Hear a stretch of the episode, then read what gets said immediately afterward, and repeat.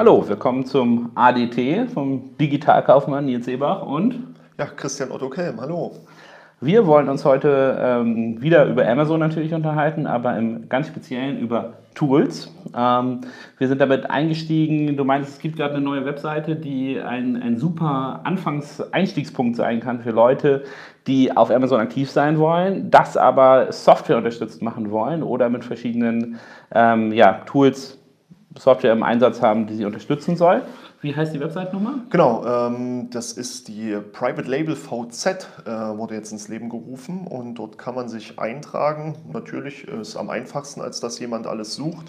Dort gibt es eine Übersicht über Agenturen, auch spezifisch AMS, PPC, Content, aber auch der Bereich Tools, Blogs, Stammtische, Konferenzen, was man alles braucht. Ähm, ich selber war ja überrascht. Ich hatte vor knapp drei oder vier Wochen so eine Sammlung angelegt über Tools und Agenturen, Logistiker, unterstützen im Bereich Steuern. Die habe ich auch schon genutzt, muss man sagen. Genau, und da war ich selber überrascht, was wir doch für eine mannigfaltige Tiefe haben mittlerweile im Angebot. Und ähm, dem Thema Tools sollte man sich aus mehreren Gründen aktuell widmen. Ähm, einer der Gründe ist natürlich ganz klar der Bereich Marketing. Da geht es natürlich äh, richtig los jetzt, wo Amazon die 4,5 Milliarden anvisiert im äh, Marketing-Spend, aber auch in den Bereichen äh, Content, Optimierung, aber auch Datentracking. Und die 4,5 Milliarden Ziel für 2018? Ja, jetzt für dieses Jahr, genau. Es waren ja, glaube ich, drei, irgendwas um die Dreh sehr spannend. Ähm, wenn du Tools kategorieren solltest und sagen solltest, also einmal im Marketing, da gibt es, glaube ich, eine ganze sehr interessante Reihe von Sachen, die unterstützend darauf wirken. Ähm, welche anderen sozusagen Oberbegriffe würdest du nehmen? Weil es, es ist ja wahrscheinlich so ähnlich wie im Online-Marketing wo ganz, ganz viele Tools existieren, aber jeder zum Beispiel guckt zu Sistrix rein und äh, sogar mit einem selbst geschaffenen Sichtbarkeitsindex, also eine Art sozusagen Fake-Bewertung, äh, äh, die, äh, die im Endeffekt eine Aussage über die Qualität einer Webseite treffen soll ähm, oder die Sichtbarkeit einer, einer Webseite. Siehst du die gleiche Entwicklung auch bei Amazon, dass sich dort äh, A Cluster, aber B ein generelles Tool durchsetzen wird? Ja, also ähm, das auf jeden Fall. Wir haben ja statt dem Sichtbarkeitsindex äh, sowas wie den Emma-Score. Mhm. Ähm, ein Produktsichtbarkeitsindex, äh, der auch so bemessen wird anhand mehr als 50 äh, KPIs, ja, die, die natürlich nur der, der Toolanbieter kennt. Aber was man natürlich auch hat, sind die ganzen Ausstaffierungen im Bereich der Tools, siehe ähm, Keyword-Tools, siehe ähm, das Management von Bewertungen, also Rezensionstracking, aber auch Interaktionsmanagement. Dann haben wir die äh, tatsächlich sowas wie Celix, also Marketplace Analytics heißt ja mittlerweile Celix in der Vendor- und Seller-Edition und die haben dann noch so Handling-Tools, wo man direkt Content anlegen kann. Ähm, das ist eine absolute Unterstützung, wenn das richtig aufgebaut ist, so wie das der Franz Jordan gemacht hat. Das ist in, in nahezu in Perfektion. Dann haben wir den ganzen Werbebereich, den hast du ja schon angesprochen. Aber für die breite Masse wie Seller kommen natürlich dazu die ganzen FBA-Kalkulatoren, in denen man überhaupt erstmal ausrechnen kann, wie profitabel ist mein Produkt, minus Gebühren, Versand, äh, Steuern und all diesen Dingen. Ähm, dann gibt es den ganzen Bereich des äh, Bill-Managements, beziehungsweise die ganzen Rechnungsstellungen und allem mhm. von ähm, Emma Invoice und wie sie alle heißen. Und das Vielleicht, ist ein, äh, ein ganz interessanter Punkt. Ja. Äh, Invoicing ist ja gar nicht so banal, weil du halt äh, innerhalb vieler Länder dein Invoice verschicken musst. Ähm, gefühlt weiß niemand, wie es in Amerika funktioniert. Also ähm, ich selber habe auf Facebook einen Aufruf gestartet, um, äh, um äh, das nochmal rauszufinden und verifizieren aus der Praxis. Und da haben, äh, ich glaube, sieben Leute haben darauf geantwortet. Alles Amerikaner, die auf Amazon auch sieben- bis achtstellige Umsätze schieben. Und äh, der eine hat geschrieben, in Texas brauchst du Holding Text und ansonsten äh, wusste keiner genau, was du noch brauchst. Ähm, also das fand ich auch sehr interessant und die meisten haben lustigerweise zurückgeschrieben, wir verschicken einfach keine Rechnung. das war sozusagen die Notlösung, aber hoffentlich gibt es bald ein Tool, das sozusagen äh, immer jeden Amazon-Markt trägt und in jedem Markt äh, tatsächlich sich mit den Steuerreglementierungen auseinanderkennt, das wäre, glaube ich, eine, eine herrliche Addition ähm, für Amazon. Genau, das definitiv. Ähm, alleine dieses gesamte spezifische Ländermanagement. Dann haben wir noch den ganzen Part der Repricer, im Speziellen natürlich für Seller und Reseller gedacht. Das heißt, das ist auch nochmal ein eigenes äh, Cluster, was sich da gebildet hat. Und aus diesen Einzelbereichen haben sich jetzt so zusätzliche Tools äh, etabliert. Ähm, es gibt einen Repricer, der hat sich noch ein bisschen fokussiert mehr in den Bereich und hat einfach gesagt, okay, ähm, Amazon schickt mir Waren zurück, die retourniert wurden, aber überweist mir dann das Geld nicht sauber. Das kann ich doch irgendwie rausfinden, nutzbar machen. Hat er jetzt einen Weg gefunden, für die letzten 18 Monate das für dich sichtbar zu machen, wie viel Geld dir fehlt. Und ähm, das ist kostenlos, dass er das für dich trackt, aber von dem Wert, den er feststellt, den du dann einfordern kannst, äh, möchte er einfach 10%. ja, und das ist so, so ein bisschen wie Flightride, die, äh, die sozusagen Gelder fordern für Flugzeuge, die zu spät gekommen sind äh, guckt er sich an, welche Sachen sind falsch abgerechnet und okay, genau. sehr spannend. Und äh, genial auch, also jeden, jeden Seller, egal in welchem äh, Prozentbereich seines Umsatzes das geht, sind es 300 Euro, du gibst 30 Euro ab, damit du dein Geld bekommst. Sind es 3000, 30.000 Euro, das sind einfach Summen, die du so niemals auf dem Schirm haben würdest, wenn du es nicht sauber durchtrackst. Und ich sag mal, der normale Private Labeler Seller, der da in, in Maui oder Bali sitzt, der hat da eh kein, äh, keine Zeit und Interesse für. Absolut genial, was in dem Toolmarkt aufgeht geht, aber es zeigt auch immer, immer mehr Problemtiefen auf. Mhm. Ähm, und ich glaube, das werden wir jetzt einfach mal an, an den einfachsten Dingen wie Keyword-Tool ähm, und auch im Marketingbereich, aber auch in der Datenanalyse durchgehen, beispielhaft. Und aber lass mich noch mal kurz ähm, eine Rückfrage stellen. Ähm, ich habe mir deine Liste angeguckt. Ich äh, gucke mir auf jeden Fall auch dieses, dann das äh, Private Label, diese Zusammenstellung an. Ähm, das ist ja erstmal unheimlich komplex. Ne? Also, sind, also wir, wir sind in einer, ähm, äh, in einer Welt, wo wir vor vielleicht ein oder zwei Jahren fast keine Tools hatten oder welche, die du an einer Hand abzählen konntest. Und jetzt hast du gefühlt hunderte von verschiedenen Tools, die in dieses Ökosystem reinkommen. Einerseits super, weil es für die Wichtigkeit von Amazon als Ökosystem äh, ähm, spricht, ne? aber andererseits ist es jetzt auch noch ein Dschungel. Ähm, was ist denn deine Erfahrung? Sollte man dann auf Facebook zum Beispiel in der, in der Amazon SEO oder in anderen Gruppen reingucken und sagen, okay, welche Tools benutzt ihr hier? Oder sollte man auf den Webseiten der Anbieter schauen? Oder wie, wie kriege ich den Einstieg ja. ähm, in diese Toollandschaft überhaupt hin? Also das ist grundsätzlich ein Riesenproblem wie bei Agenturen auch. Du musst ja bewerten können, ist es gut oder schlecht. Mhm. Und ähm, das Problem ist, es sind Einzelfallentscheidungen. Das ist wie mit den Schnittstellen. Ja? Es gibt äh, JTL, Plenty Markets, Channel Advisor, TradeByte. Und auch die musst du irgendwie bewerten. Entweder ja. bist du historisch damit gewachsen. Das ist, glaube ich, auch eine der populärsten Fragen in ja, den ja. Foren. Was benutzt ihr denn? genau, ähm, weil die meisten dann natürlich dann äh, nicht mal einen PIM haben. Ähm, mhm. Damit sollst du dann eins dieser Schnittstellen füttern, ohne Daten, ein datengetriebenes System füttern. Chaos pur. Was aber dazu führt, ähm, wenn man das dann anbindet, dass es in einigen Bereichen nicht gut funktioniert, weil Details fehlen. Im Bereich Schmuck haben wir Probleme bei dem und dem Anbieter, im Bereich Kleidung gibt es hier Probleme. Und wenn man das nicht im Detail äh, vorbereiten kann, weil man es nicht, nicht hinterfragt, dann hat man Probleme. Als einfachstes Beispiel äh, mit einem Kunden TradeByte gehabt und da hatten wir eine einfache Situation. Wir wollten für jeden Kanal, Otto, Zalando, eBay, Amazon, verschiedene Titel und äh, Bullet Point Konstruktionen rausbringen, weil Otto ja nur die ersten 50 Zeichen liest und so weiter und so fort. Mit TradeByte gefragt, nein. Nochmal gefragt, nein. Waren wir jetzt bei der Internet World Convention, TradeByte am Stand, der Bearbeiter auch und haben ihm das nochmal in Ruhe erklärt und dann sagt er, ja klar, kein Problem. Leg einfach eine neue Sprache an. Du legst also statt der Sprache Französisch, Argentinisch, äh, Spanisch eBay, Amazon, Otto, Zalando an ah, okay. und exportierst speziell für den Markt statt der Sprache selbst die Marktplatzsprache eBay und exportierst eBay, Amazon, Amazon, Otto, Otto. Das ist ja beinahe schon philosophisch. Ne? Also es war ein Workaround, aber philosophisch schon äh, äh, angehaucht. Aber, Amazonisch. Okay, Amazonisch, ja, genau. Amazonisch. Ja, okay. Nein, ähm, und genauso ist es mit den Tools am Ende auch. Es gibt ja so äh, Schrotflinten, äh, die, die jedes Tool irgendwie versuchen nachzubauen oder eigene Ideen mit zu etablieren. Und dann gibt es einige Tools, die sich wirklich nur um eins kreisen, so zum Beispiel das Sonar-Tool, was sich nur damit beschäftigt, äh, Autosuggests auszuliefern, die gegebenenfalls auf den Marktplatz zu übersetzen, den du dir auswählst, dir Synonyme oder ähm, Thesaurusworte mitzuliefern ähm, und Reverse ASIN Feeds und wo überall Werbung draufläuft. Ja, das, und ein Index-Checker noch integriert. Absolut kostenlos. Wo ist dann das Problem? Wenn du nicht weißt, dass die Autosuggests uralt sind, dass die gefühlt fast ein Jahr irgendwie nicht mehr, nicht mehr aktualisiert sind, dann mhm. optimierst du auf Daten, die ein Jahr alt sind. Ja? Also die Qualität des Toolanbieters ist durchaus auch äh, ein, äh, ja. sehr wichtig, sich das anzuschauen und nur weil es free ist, muss es nicht unbedingt gut sein. Ja, nicht nur das. Ähm, man weiß nicht, woher die Daten kommen, wie alt die sind und was passiert, wenn das Tool morgen nicht mehr geht. Ja, mhm. Wir haben das jetzt im schlimmsten Fall erlebt bei einem, äh, bei einem Tool, was quasi so Umsätze, Absätze mutmaßlich trackt und diese dann ausweist.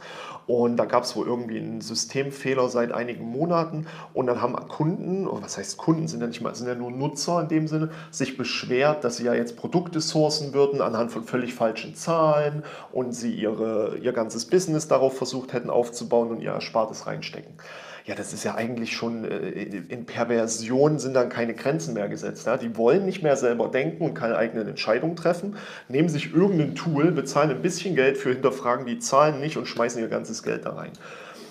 Das ist aktuell die kann, Realität. Kann man machen, aber kann man machen, vielleicht nicht so gut. Aber kann man auch Euro-Lotto spielen. Wir, wir können ja nochmal einen, einen getrennten ADT zu dem Glücksrittertum auf Amazon gerade machen. Ja. Also gefühlt, ähm, ähm, äh, zum Glück ist sozusagen, glaube ich, die Welle der Amazon-Glücksritter jetzt alle auf die Cryptocurrencies ja. aufgesprungen und äh, sind gerade alle äh, am Bitcoin gucken. Aber ähm, das gibt es ja, glaube ich, gab es in der SEO-Szene auch. Ne? So die ersten, die dort ja. reingedrückt sind massiv äh, und ihre kleinen Projektierungen dann gemacht haben, ähm, ähm, die sind dann auch irgendwann ausgestiegen und wahrscheinlich zu den Marktplätzen weitergegangen. Aber viele haben auch einfach Geld verdient, muss man auch so sagen. Genau, viele haben, ja, ja genau, aber es ist halt, ich glaube, das Problem bei, ähm, äh, dabei ist, dass es, es ist kein Geschäftsmodell, sondern es ist ein temporär sehr gut bezahlter äh, Opportunitätstausch. Ja, ne? ein, ein, wunderbarer ähm, Opportunitätstausch. Ein wunderbarer Opportunitätstausch, aber das ist halt nach zwei Jahren wieder weg. Also wenn du da sozusagen bis zur Rente äh, arbeiten willst und deinen Job deswegen quittest, dann hast du, glaube ich, schon tiefergehende Probleme. Ne? Ja, deswegen ähm, wird man lieber Berater. Genau, deswegen wird man lieber Berater, deutlich einfacher, viel längeren Cashflow, habe ich gehört. Ja. Ähm, also man kann, kann länger damit arbeiten. Genau. Aber zurück zum Thema. Ich habe dich unterbrochen, als du gerade einsteigen wolltest mit ein paar Kernbereichen ähm, in der Keyword-Analyse. Genau. Ähm, wie geht man davor mit dem richtigen Tool und wie arbeitet man da? Ja, also ich selber benutze zum Beispiel da immer mehrstufige Tools gerne, ähm, weil jedes Tool so ein, zwei Kleinigkeiten entwickelt hat, die brauchbar sind oder die eine detailtiefen Bewertung sinnvoll machen. Ähm, Analyze äh, hat das zwar in, in Summe in Details abgebildet, aber nicht so einfach auf einem Monitor. Das heißt, ich mache mir zum Beispiel die Systrix Beta auf. Mhm. Ähm, die haben die Möglichkeit geschaffen, dass man unter den Keywords direkt die Preisdurchschnitte sieht und die ungefähren Bewertungsstrukturen. Das heißt, es ist für mich erstmal grundsätzlich wichtig für die Relevanz meines Produktes. Ist das eher so ein 20 Euro Endpreis-Keyword äh, oder sind es doch 120 Euro? Das sind manchmal ja eklatante Unterschiede. Dann gibt es noch ähm, ein Tool, was die Autosuggests einfach nur auswertet, äh, vornehmlich nach rechts und dann nur die ersten 10, diese aber nummeriert. Das heißt, du siehst Position 1, 2, 3, 5, 6, 7, 8, 9, 10. Warum ist das so wichtig? Im Normalablauf der Autosuggests werden die Nummern 7, 8 und 9 meistens nicht ausgespielt oder landen unter der Tastatur auf dem Handy. Das heißt, okay. würdest du eh nicht sehen. Kannst du also eine sehr gute Priorisierung schon mal grundsätzlich durchführen. Und wenn du am Ende des Tages zwischen 1 und 3 entscheiden musst, guckst du nur noch, wie spezifisch ist das Keyword, welches passt besser zum Produkt oder halt wirklich nur rein an der Positionierung, weil es schon im gewissen Umfang nach Suchvolumina äh, sortiert ist. Ja, das ist äh, auch sehr gut. Dann äh, gibt es die umfangreicheren Analyse-Tools. Ähm, da gibt es am äh, ja, morgen für euch dann vor, weiß nicht, ungefähr zwei Wochen, äh, gibt es da eine Live-Konferenz auf Facebook zu. Da werden wir ein Tool vorstellen, was noch ein bisschen detaillierter arbeiten kann. Da kann man aussuchen, wie tief will ich suchen mhm. und gleichzeitig, ob das Keyword, was ich eingebe, nur ein Bestandteil ist oder ob es exakt sein muss. Das heißt also exakt und dann äh, Freizeichen links oder rechts. Und zuzüglich kommt da noch eine Ausprägung der Kategorietiefe mit rein. Das heißt, du hast nicht dieses, ich nehme alle Autosuggests aus allen ähm, aus alle Suchfeld, alle Kategorien, sondern ich nehme es spezifisch. Ich bin nur eine Gartenlampe, dann gehe ich doch bitte nur am besten im Baumarkt und in den Garten und kümmere mich nicht um Autosuggests, die aus Babybeleuchtung kommen oder aus Dekobeleuchtung, Wohnzimmer. Das ist dann viel, viel tiefgreifender. Aber in Summe kann halt noch kein Tool alles. Ja, und das ist das Kernproblem. Also die, was du ja beschrieben hast, sind ja so vier, fünf Tools, wo du mehrstufig äh, dahin hinarbeitest, ähm, vernünftige Daten daraus zu ziehen. Ist das im Moment ein ähm, sozusagen temporärer Effekt, bis äh, Amazon sowas wie Google Analytics nachzieht und ähm, also es sozusagen diese, eine, eine Amazon-Technologie gibt oder wird man schwarz beim Warten darauf, dass äh, diese technologische Innovation eigentlich müsste sie ja vom vom Datenanbieter kommen. Ne? Ähm, die verlassen sich ja jetzt gefühlt darauf, dass äh, die Vendoren und Seller schlau genug sind, ähm, sich Tools zu bedienen, die wahrscheinlich über einige Schnittstellen, aber ansonsten über Crawling diese Daten irgendwie rückwärts raten. Ne? Also die, äh, denkst du, dass was von Amazon kommt, um das, diese Toolqualität anzuheben? Also ich weiß, dass von Amazon nichts kommen wird, aber ich weiß, dass so etwas kommen wird. Mit Sicherheit. Okay, also du, du, also, aber es wäre dann ein externer Anbieter. Mit Sicherheit. Ich ja. denke nicht, dass Amazon das äh, Potenzial aktuell sehen wird, äh, dass, dass sie da mutmaßlich rein, rein können oder rein wollen, weil die Schwerpunkte von Amazon einfach nicht äh, auf diesem Bereich sind. Sie haben das Agency Development aufgemacht. Sie haben jetzt die Umstrukturierung der, der Vendor Manager mehr in Marketing Manager und AMG Group unterstützende Bereiche aufgebohrt. Ähm, sie haben ja selber genug Daten, aber sie wissen meiner Meinung nach nicht, sie zu handeln, sie zu exerzieren und nutzbar darzustellen. Genau, also mein, mein Punkt ist ja nur, Amazon brüstet sich ja damit, sie machen, also erstens Day One, es gibt also keine heiligen Kühe. Zweitens, ähm, was im Interesse des Kunden ist, ist gut ähm, und dabei wird das Unternehmen gleichzeitig äh, hochgradig erfolgreich. Wenn ich mir also überlege, ähm, eigentlich wäre es ja für sie schlau, bessere Analysen, bessere Datentools, bessere Berechnungen anzubieten, ja.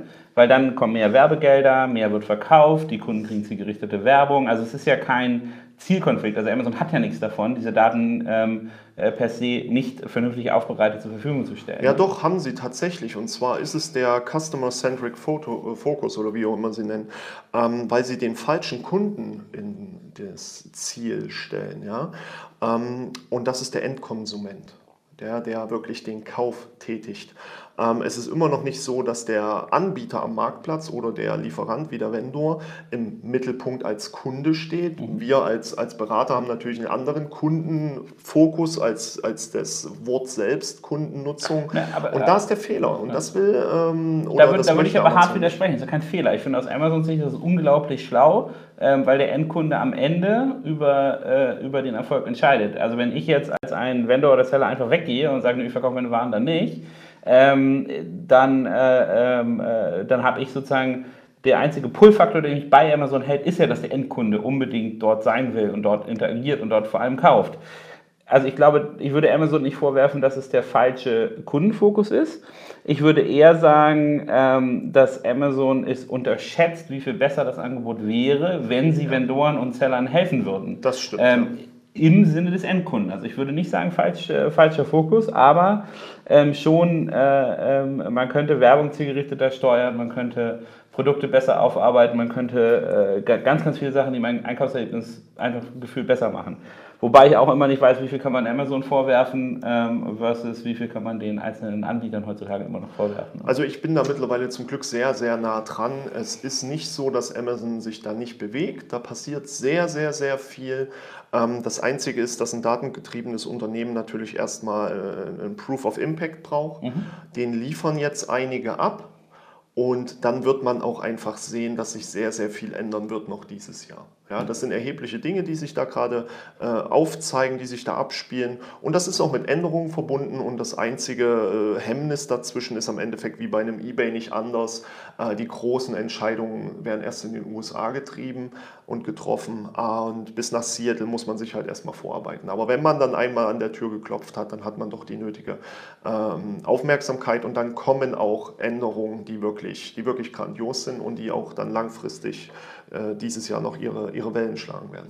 Also man, man kann gespannt sein, was gibt Amazon im Bereich Tools äh, preis oder welche Datentöpfe äh, machen sie auf. Ja. Ähm, aber wir sind jetzt, äh, wenn du sagst Ende des Jahres, wir gucken jetzt erstmal wieder auf neun Monate, in denen die privaten Toolanbieter die äh, entscheidende Quelle von Informationen ja. sein wollen. Und äh, am, am, Ende sagst du halt, also wenn ich allein, wenn ich mir das Thema Keywords angucke, sollte ich mir drei, vier Tools anschauen, ähm, um diese Keyword-Analyse von allen Seiten zu machen und vor allem um nicht auf entweder alten, falschen oder falsch interpretierten Daten ja. sitzen zu bleiben. Genau, oder mich halt wirklich an irgendwas äh, zu binden, was ich in der Usability verstehe, was dann morgen vom Markt äh, einfach verschluckt wurde oder weg ist. Mhm. Ja, das sind ja, äh, sind ja immer, immer Situationen, auch wie das Suchvolumina, die dann viele ausweisen. Es gibt tatsächlich immer noch Leute, die sich genau darauf fokussieren und gar nicht wissen, dass es nicht aktuell nicht sauber möglich ist, das aufbereitet zu zeigen. Jedenfalls macht es noch kein Anbieter. Das ist erstmal ja die Basis von allem auf dem Marktplatz Amazon, die reine Auffindbarkeitsgenerierung. Und wenn ich da schon falsch ansetze, dann brauche ich mich mit Datenanalyse und Marketing noch nicht mal ansatzweise zu beschäftigen. Ja. Ähm, andere Bereiche, wo du, ähm, welches Setup hast du bei anderen Bereichen in Amazon in der Tool-Landschaft? Der Repricer ist so meine mhm. Grund, Grundsystematik, äh, wobei es da eigentlich nur einen äh, Marktführer gibt mit, mit Seller Logic am Ende des Tages. Das, das ist tatsächlich so. Ähm, die haben es geschafft, über mehrere Ausstaffierungen ihrer Nutzbarkeit Möglichkeiten aufzuzeigen, an Buybox und an Preissteuerung vorzunehmen, mit dem einfachen Ziel, du willst die Buybox haben mit dem höchstmöglichen Preis. Ja, die meisten haben ja, du willst die Buybox haben mhm. oder selbst der Amazon Repricer kennt ja auch nur eine Richtung, den Preis nach unten ähm, zu richten. Und ähm, mittlerweile sind diese Anbieter, was die Repricer angeht, ja sogar so weit, dass sie nicht mehr nur originär auf der einen Buybox hängen geistig, sondern auch ein Targeting äh, um Keywords aufbauen können, wie da die Preissituationen sind. Oder aber auch, dass man sich an andere Asien, Asien-Bereiche klammern kann und in seinem Umfeld einfach besseres äh, Pricing matcht und dann auch besser reagieren kann. Haben Sie eigentlich auch einen Blick nach außen, so wie Amazon, auf sozusagen alle webbasierten Preise für ein bestimmtes Produkt? Das kann Oder man bei vielen machen. Ja. Genau, ne? also die, das würde man alles einfließen lassen ähm, um auch diese Komponente zu haben. Ähm, einen interessanten Punkt, den du eben gesagt hast, der Amazon Reprice und alle anderen können immer nach unten preisen und das ist ja auch das, was man sozusagen als Standardfeedback bekommt. Oh Mensch, wenn ich zu Amazon gehe, das macht meine äh, Preise kaputt. Was macht Logic da anders, dass sie auch mal noch ja? Sie sind, sie sind halt einfach datengetriebener. Schon alleine die Situation, dass ich ähm, ja eine, eine gewisse Strategie hinterlegen muss. Ne? Ich kann ja nicht einfach nur sagen, okay, hier ist der Repricer, mach an und los geht's. Mhm. Schon alleine die Prämisse, die Buybox zum höchstmöglichen Preis zu haben oder zu dem dem, wo man nicht äh, ruinös ist. Äh, in, einer, in einer Kurzstudie äh, konnten die ja auch herausfinden, ich glaube 25 oder 20 Prozent aller Produkte, die sie in, einer, in so einer äh, ja, Feldstudie oder Stichprobe analysiert haben, waren nach Gebührenabzug ruinös. Also nach reinen Steuern, Gebühren, Versand ja. und so weiter, waren die schlicht ruinös gelistet. Ne? Das ist Wahnsinn. Ja, ruinös äh, ähm, ist ja ein nettes Wort. Ich glaube, grafischer kann man sagen, da wird in jedes Amazon-Paket noch ein paar Steine reingelegt, ja. ähm, als Dämmmaterial sozusagen, wenn das rausgeht. Genau. Ähm, äh, und ähm, denkst du, das liegt daran, dass die entweder die Tools zu aggressiv zu schnell sind oder dass die nicht richtig bedient werden, Nein, die werden kein, vernünftiger, kein vernünftiger Floor eingebaut wird? Genau, oder? viele vergessen sowas wie 19 Prozent. Ja, das, das ist so mal ein gängiger, gängiger Weg, der gerne mal vergessen wird oder irgendwelche äh, Fehlannahmen zu, zu Versand. Äh, Kosten oder andere gängige Mängel wie durchschnittliche Retourenquoten. Die sollte man schon einpreisen. Oder man geht. Die Amazon-Gebühren. Genau, die kategoriespezifischen Amazon-Gebühren. Ja. Oder dass man plötzlich ähm, die, die Lieferungen nur noch Deutschland zulässt und, und Polen, Spanien weglässt. Das sind auch 50 Cent pro versendeten Artikel. Das sind natürlich Unsummen teilweise, gerade bei einem 10-Euro-Produkt sind 50 mhm. Cent äh, schon mal erheblich auffallend. Und ähm, ja, das haben wir aber auch im Marketingbereich, äh, wenn wir darüber dann noch sprechen, dass da die Leute einfach schlicht und ergreifend nicht in der Lage sind zu rechnen. Ja, und dann äh, sind sie natürlich. Da hilft dann auch kein Tool mehr. Nee, genau. Na doch, das Pferd ist vielleicht noch schneller an die Wand, dass man eher aus den sieben Jahren Insolvenz raus ist. Ja, also schneller in die Insolvenz mit schlecht äh, vorbereiteten Tools. Die Tools sind meistens nicht das Problem, ja, also in den Bereichen nicht, sondern wirklich der, der Error 30, ne, also der Benutzer sitzt, der Fehler sitzt 30 Zentimeter vom, vom Monitor.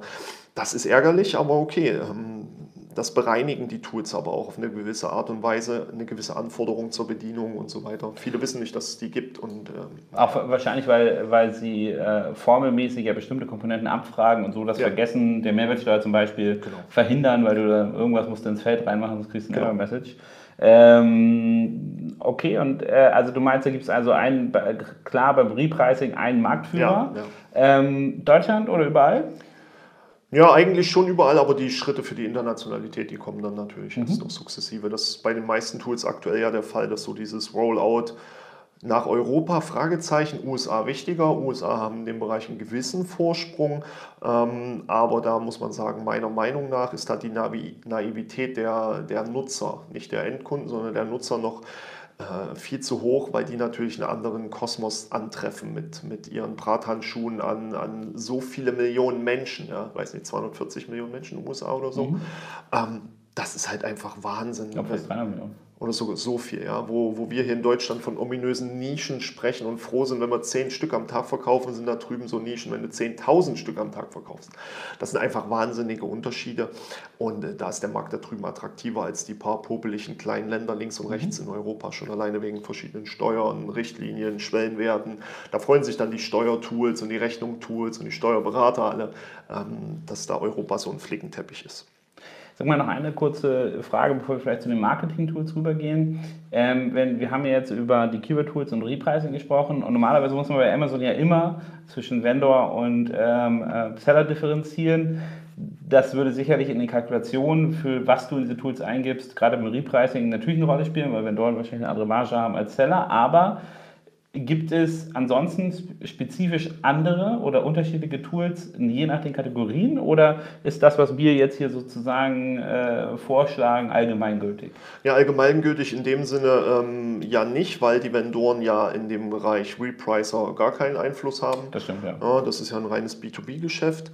Ähm, ansonsten für die reinen Keyword-Situationen, klar, äh, ist sauber. Für die, äh, für die Marketing-Tools ist auch vendorfähig. Ähm, die API ist, äh, die Schnittstelle ist freigegeben und im Bereich der Datenanalyse ist auch kaum eine Unterscheidung zwischen, zwischen Vendor und Seller zu treffen.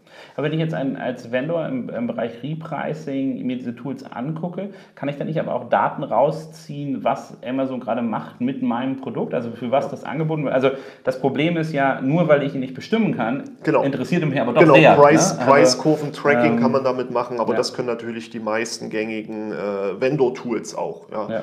Ob das jetzt ein M-Visor ist, der noch über die äh, folgenden fünf oder zehn Marktplätze noch die Preise gleichzeitig äh, prüfen kann oder, oder, oder. Das ist natürlich mittlerweile gängige Praxis. Für Vendoren ist es ja viel interessanter, mit den äh, Repricern in Anführungsstrichen zu arbeiten. Eine äh, Celix Vendor Edition hat ein Buybox-Tracking, einfach damit ich merke, wer ist denn so richtig stark in dem Umfeld, mhm. wer ruiniert mir vielleicht gerade so die Preise, wo zieht Amazon denn nach, was passiert da. Das ist für die wichtiger. Also ist zu wissen, so wie du es gerade formuliert hast, ist für die Vendoren dann schon äh, so, ein, so ein gewisser heiliger Kral, ähm, schon alleine um die saubere Berechnung der, der Arcos-Werte wieder ins richtige Licht zu rücken. Ja. Mhm. Genau, und vor allem man kann wahrscheinlich auch ähm, gerade als Hersteller äh, schlimme Fingerseller damit relativ einfach identifizieren. Also wenn ja. auf einmal jemand kommt, der ruinöse Preise anbietet und dadurch immer die genau. Buybox gewinnt, äh, könnte man ja, ja. Kann man ans ähm, Vertriebsteam weitergeben und einfach mal gucken, wer dem schon wieder die Produkte zu dem Preis verkauft hat. Ja. Ähm, selbes gilt natürlich auch fürs Bewertungsmonitoring. Aber natürlich völlig kartellrechtsamtlich konform. Nee, das ist einfach Lieferausfall. In das Postleitzahlgebiet wird einfach kein, äh, da führt keine Straße mehr hin. Ja. Ähm, nein, bei Bewertungstracking natürlich genau dasselbe. Klar, das mhm. ist, äh, die werden ja frontseitig eher gecrawlt und äh, QAs, Auswertung. Das ist ja auf Produktebene und dann nicht mehr zwischen Seller und Vendor unterschiedlich. Cool. Dann auf zum Marketing. Genau, ja. Ähm, aktuell finde ich das Thema so wichtig, weil es da ein paar Kernthemen gibt, die aufgeploppt sind, die einfach doch deutlich zu, zu Fehleranfälligkeiten äh, führen. Und ähm, da ist einfach der Haken an der ganzen Sache, dass die ähm, Sponsored Product Ads aktuell natürlich äh, durch die Schnittstelle sehr gut ähm, bearbeitbar geworden sind. Ähm, einige Dinge, die ich im Frontend nicht machen kann, zum Beispiel als Vendor, sind negative Keywords bei Autokampagnen. Die gibt es nicht soll man aber benutzen, um die sauber noch optimieren zu können. Über die Schnittstelle geht das aber. Mhm. Das heißt, schon alleine, wenn ich da einen sauberen Toolanbieter habe, der das dann richtig macht, ist das top. Ähm, was sich aber gerade rausstellt, ist, dass die jeweiligen Tools. Du sagst, Schnittstelle, also manuell kann ich es nicht mehr einfügen. Manuell geht es nicht, äh, nur bei Seller. Kann es genau, aber mhm. die Schnittstelle kann es. Ähm, durch diesen Zugang zu Schnittstellen hat man natürlich ein paar Probleme aufdecken können, wie dass bis zu 90 Tage rückwirkend noch Sales zugewiesen werden. Das heißt, obwohl die Attributionszeit zwischen 7 und 14 Tagen von mhm. Amazon kommuniziert wird und ein Update nach 48 Stunden erfolgen soll, findet man trotzdem immer noch Sales-Zuweisungen, die bis zu 90 Tage hinterherhängen. Und dann sind eigentlich meine Daten. Alle Entscheidungen, Banane. die man getroffen hat, waren total Banane, mhm. genau. Das heißt, da fängt es schon an. Wie gut ist das Tool in der ständigen Aktualisierung mit der, mit der API? Zieht sich das Daten wirklich stündlich, ist also immer auf einem super guten Niveau und mhm. zieht Preisänderungen über den ganzen ganzen Tag durch, obwohl die ja nur 24-stündlich aktualisiert werden, so ab 0 Uhr, aber die machen es trotzdem, wenn sie richtig gut sind. Warum? Jede Information mehr bringt dich ja einer anderen Entscheidung näher oder der richtigeren Entscheidung. Mhm. Heißt, äh, das ist so ein gängiges Thema, was man anfragen sollte. Anderer Bereich ist ähm, die regelbasierten Tools. Da kommen manchmal Riesenfehler auf. Denn ähm, entweder sind die Regeln vorgefertigt nach dem äh, Credo Best Practice. Das hängt dann natürlich davon ab, wie gut hat derjenige, der das Tool anbietet, überhaupt verstanden, was ARCOS äh, ist, also sinnloses äh, äh, Management, oder ob es wirklich rein profitorientiert geht. Ja? Also ein, ein doppelt so hoher ARCOS mit vier- bis fünffachen äh, Sales-Anstieg kann mir ja in Teilen dann egal sein, solange es profitorientiert mhm. mehr Geld am Ende des Tages übrig ist. Heißt, ähm, werden mir Regeln vorgeschlagen, die auch irgendwo logisch sind. Ja, das ist die eine Sache. Sind die Regeln selbst steuerbar, dann obliegt es natürlich mir, wie gut habe ich es verstanden. Aber in dem Regelsystem gibt es einen riesen äh, Fehler, meiner Meinung nach, äh, den hoffentlich alle Toolanbieter auch langfristig dann äh, etablieren. Und das ist relativ einfach. Ein Keyword verursacht mir jetzt Arcos, auch wenn ich ihn äh, hasse, aber es ist ein einfachere Beispiel, ein Arcos von 20%. Ich habe eine Regel eingestellt, ab 19% schalt das Keyword aus. Jetzt ist das aufgrund der heutigen Ausgaben über 20 gegangen und es wird ausgeschaltet. Jetzt habe ich aber eine nachlaufende Attribution von Sales bis zu 90 Tagen. Das ist natürlich brutal. Meistens ist aber in den ersten sieben Tagen eigentlich mhm. alles durch. Und jetzt rutscht der Arkos wieder auf 18, 17, 16 runter. Ne? So ein hochvolatiler Arkos ist meistens nur in den Anfangszeiten überhaupt möglich, weil die statistischen Zahlen sich natürlich irgendwann festigen. Aber jetzt ist er wieder drunter. Die Regel wurde aber nur einmal abgerufen und beendet. Jetzt, fehlt der Nachregelzyklus ja. mhm. in automatischen Abständen zu prüfen, ist meine Regelentscheidung, mein Regelkreis immer noch geschlossen oder ist er wieder aufgegangen nachträglich? Mhm. Und das ist natürlich ein Thema. Also das sollten äh, alle, die die Tools benutzen, auch, in Frage stellen. Weil du, je nachdem, wie viele Produkte hast, würdest du das manuell auch gar nicht merken in dem Fall. Ne? Sonst ist das aus und aus und ja. ähm, da müsstest du manuell ja gegenprüfen, genau. ob die Regel kannst ja immer aktivierte, nicht aktivierte, gucke ich mir immer ja. wieder regelmäßig an, ähm, weil es doch manchmal noch zu Überraschungen kommt. Gerade je, hoch, je hochpreisiger Produkte sind, desto mehr Volatilitäten hast du. Weil wenn da plötzlich ein Sale mit 500 Euro reinkommt, mhm. der schlägt natürlich deutlicher ins Ausgabenverhältnis rein, als wenn du so, so 10, 15 Euro Produkte verkaufst. Die haben eine relativ schnelle Stabilisierung der, der reinen Werte. Das ist einfach, weil die Schwankungen dort anders äh, durchkanalisiert sind. Das ist ein Riesenthema, also das sollte jeder hinterfragen. Und dann haben wir natürlich jetzt auch festgestellt, in, in größeren Umfang mit einem vollautomatisierten Tool, was wirklich nur profitorientiert ist. Du musst es richtig mit Daten füttern und da ist eine der Kerndateninformationen die Conversion Rate die dir als Vendor ja grundsätzlich erstmal fehlt, weil du keine Traffic-Zahlen hast. Das heißt, du müsstest ARA Premium haben. Ansonsten ist dir das vollautomatische Tool keine Hilfe, weil mit welchen Daten willst du es füttern? Und da hatten wir auch gemerkt, wir hatten erst einen Wert reingenommen, so nach dem Motto EK und alle weiteren Amazon-Kosten. Da sind so viele Fehler entstanden, dass das erstmal richtig ausdifferenziert werden mhm. musste in die Einzelbereiche, um dann halt richtig zu fragen. Versand, durchschnittliche Retour und so weiter, damit die äh, Nutzer wirklich aktiv an die Wand geführt werden nach dem Motto Antworte. Habe noch eine, eine Frage zur durchschnittlichen Retourenquote. Guckst du auf die durchschnittlichen Retourenprodukte pro ASIN, also, pro, also sozusagen auf Produktebene? Ähm, und was passiert, wenn du Bundles anbietest? Was, also wie, Wo wie, du nur Teile zurückbekommst. Genau. Sowas, ja. Naja, also du hast ja so einen Gesamtwert, mhm. bestenfalls im Unternehmen, äh, auf, auf den Marktplatz zurückgebrochen. Im Normalfall gibt es ja bis zu zwei Jahre noch nachlaufende Auch im besten Fall nur, ja. Also, ähm, ja. Dann kommen ja noch die nachlaufenden Retouren, äh, die dann bis zu zwei Jahren gehen können auf Gewährleistungsebene. Das heißt, du bildest ja einfach den, den normalen Jahreskorridor, mindestens den äh, Produktportfolio-spezifischen Korridor, also alles, was Stehleuchten sind, alles, was Wandleuchten sind. Okay, also Und, du versuchst so weit zu klassieren, ja, du kannst. Ne? Genau, bestenfalls, ja. Es gibt ja, so ein paar äh, Leuchtturmprojekte und ähnliches, wo du, wo du äh, einfach im letzten Quartal mit dem Support so viel Probleme Probleme hattest und eine Retourenquote von 25 Prozent hast. Mhm. Da muss man halt ein bisschen aufpassen. Ja. Und, und wenn du im Fashion-Bereich bist, ist 25 Prozent ein Traum. Genau, das wollte ich gerade sagen. Der Fashion- und der Schmuckbereich, die haben ein ganz anderes Problem mit vollautomatisierten äh, Tools, die dann wirklich nach, nach Status Quo Kampagnen anlegen denn du hast eine zu hohe Variantentiefe. Nimmst du einen Ring, 15 Größen, 30 Farben, mhm. das ist schon mal erhebliches Auswahlpotenzial auf SKU-Ebene, wofür du ganz viele Kampagnen steuern musst. Und wenn du für jeden so 150 äh, Einzelslots an Kampagnen hast, hast du eine absolute Überforderung von solchen Systematiken, weil du brauchst natürlich dann eine gewisse Zeit. Und welches von den 150 hat wie gut sowas performt, das dann alles runterzubringen und in wirklich statistisch saubere Werte zu brechen, ist, ist dann fast unmöglich. Ja. ja. Das, äh, das ist dann einfach nicht mehr da.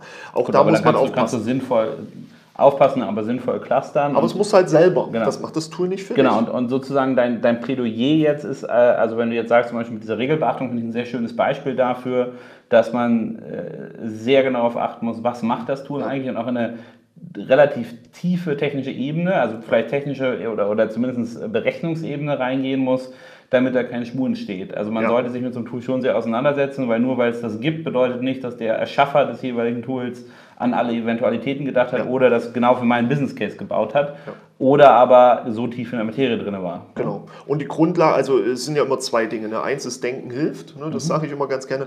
Und das zweite ist ja, nur weil es Werbetools gibt, heißt es doch noch nicht, dass auf Amazon jeder und immer Werbung schalten muss. Ja. ja. das Thema hatten wir ja auch schon mal. Werbung ist äh, da, um Brands zu stärken, ähm, Messbarkeitsproblematiken und ähnliches. Also nur weil der Marktplatz Werbung ermöglicht, heißt es nicht, dass ich Werbung schalten muss. Ja, genau. Ich, ich finde auch gerade jetzt äh, im Vendorenbereich finde ich die Aussage sehr kritisch, wenn jetzt manche sagen, oh, ich muss jetzt unbedingt Werbung schalten. Ähm, ich hatte jetzt gerade, ich wollte mir äh, wegen äh, sozusagen Bäumen hier auf uns auf dem Lande eine Kettensäge kaufen. Ja. Und ich wusste, ich wollte eine Stiel-Kettensäge kaufen. Und ähm, äh, also wir sollten vielleicht beim ADT immer einen, einen Vendor rausrufen, der dringend mal was machen muss. Liebe Stilfreunde, auf Amazon, das geht gar nicht. Also die Produkte nicht aufbereitet, man konnte nicht finden. Und überall, überall, wo du hingekommen bist, war Husqvarna. Werb Werbung, Werbung drin, die hatten Produktwelten. Ja. Also wenn ich nicht so ein großer Stilfan gewesen wäre, wäre ich mit der Amazon Experience echt 100.000 Prozent zu Squano rüber gewechselt, weil die einfach viel besser aufbereitet waren. Ne? Und, auch, äh, und mein, da wäre jetzt mein Plädoyer zu sagen, okay, die brauchen sich gar keine Sorgen über Werbung und Werbetools machen, sondern die sollen bitte erstmal laufen einmal, lernen, erstmal laufen lernen laufen ihre lernen. Produkte vernünftig aufarbeiten. Ähm, äh, ein Kunde eine Kettensäge kauft, der kauft sich im Zweifel auch einen Hörschutz, eine Kettensägenhose. Ja. Also da, da gehst du mit dem Warenkorb locker von über 1000 Euro raus warum, äh, also wenn du eine einigermaßen gute Kettensäge, die dich so zu nur ja, zu schneiden drast. Ne?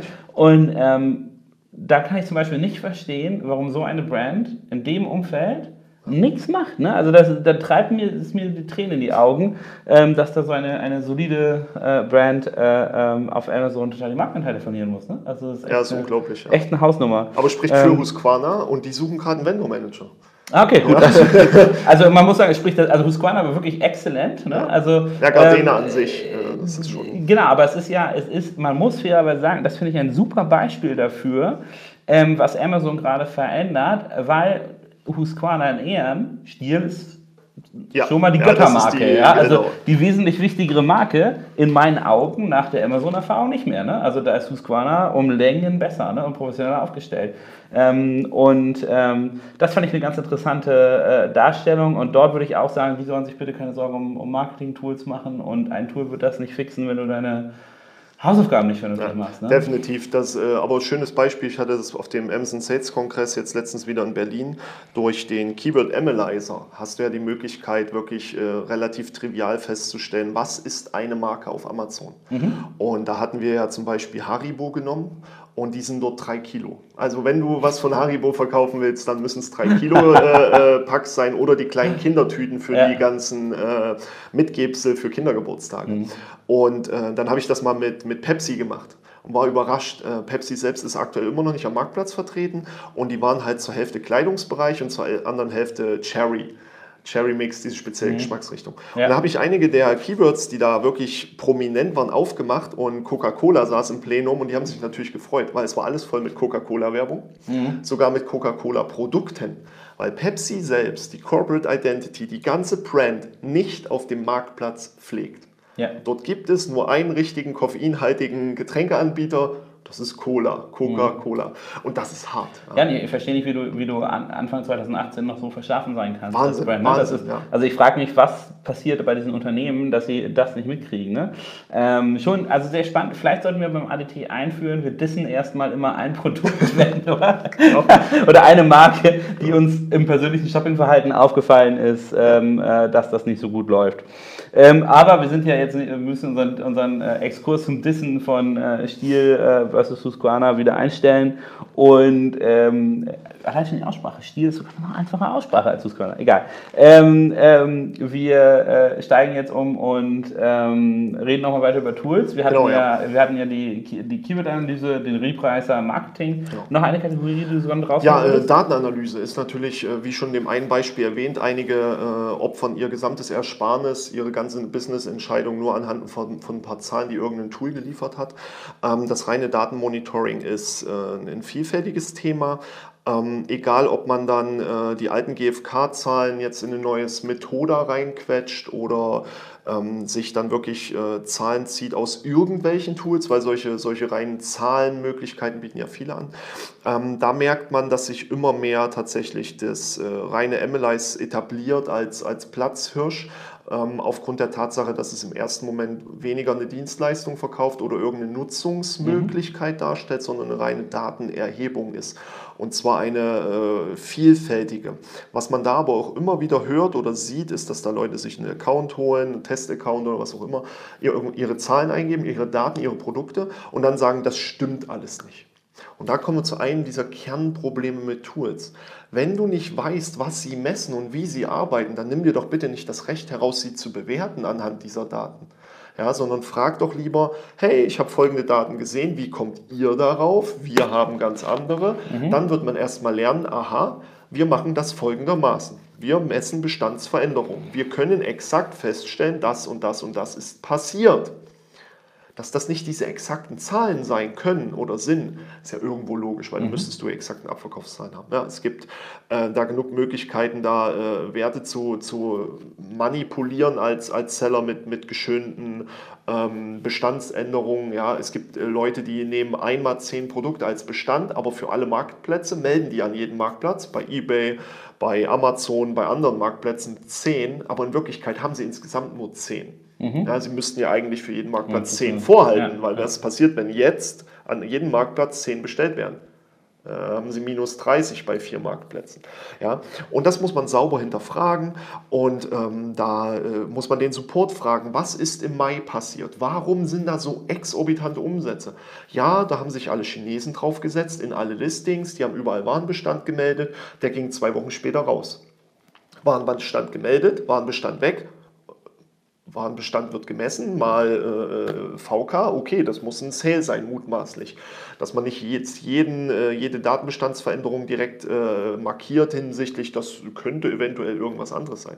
Das sollte jeder im Blick haben. Ähm, auch die Mannigfaltigkeit von nahezu 240 oder bis zu 280 Millionen Produkten ja, ein MLIs schafft drei, vielleicht mittlerweile vier Millionen Produkte sauber im Tracking aufzubereiten. Aber das reicht im Gesetz der großen Zahlen. Ähm, nur drei Millionen Produkte auf Amazon verkaufen sich mindestens einmal im Jahr. Von daher sind das schon, sind das schon gute Zahlen. Wie, viel, wie viele Produkte? Drei Millionen verkaufen sich mindestens einmal. Also das ist quasi ja nur von 300 Millionen, die es fast sind, in, in, in, in kleines Augenzwinkern von einem Prozent. Ja. Okay. Ja. Also nur drei Millionen verkaufen sich einmal mindestens oder mehr? Mindestens einmal oder mehr, genau.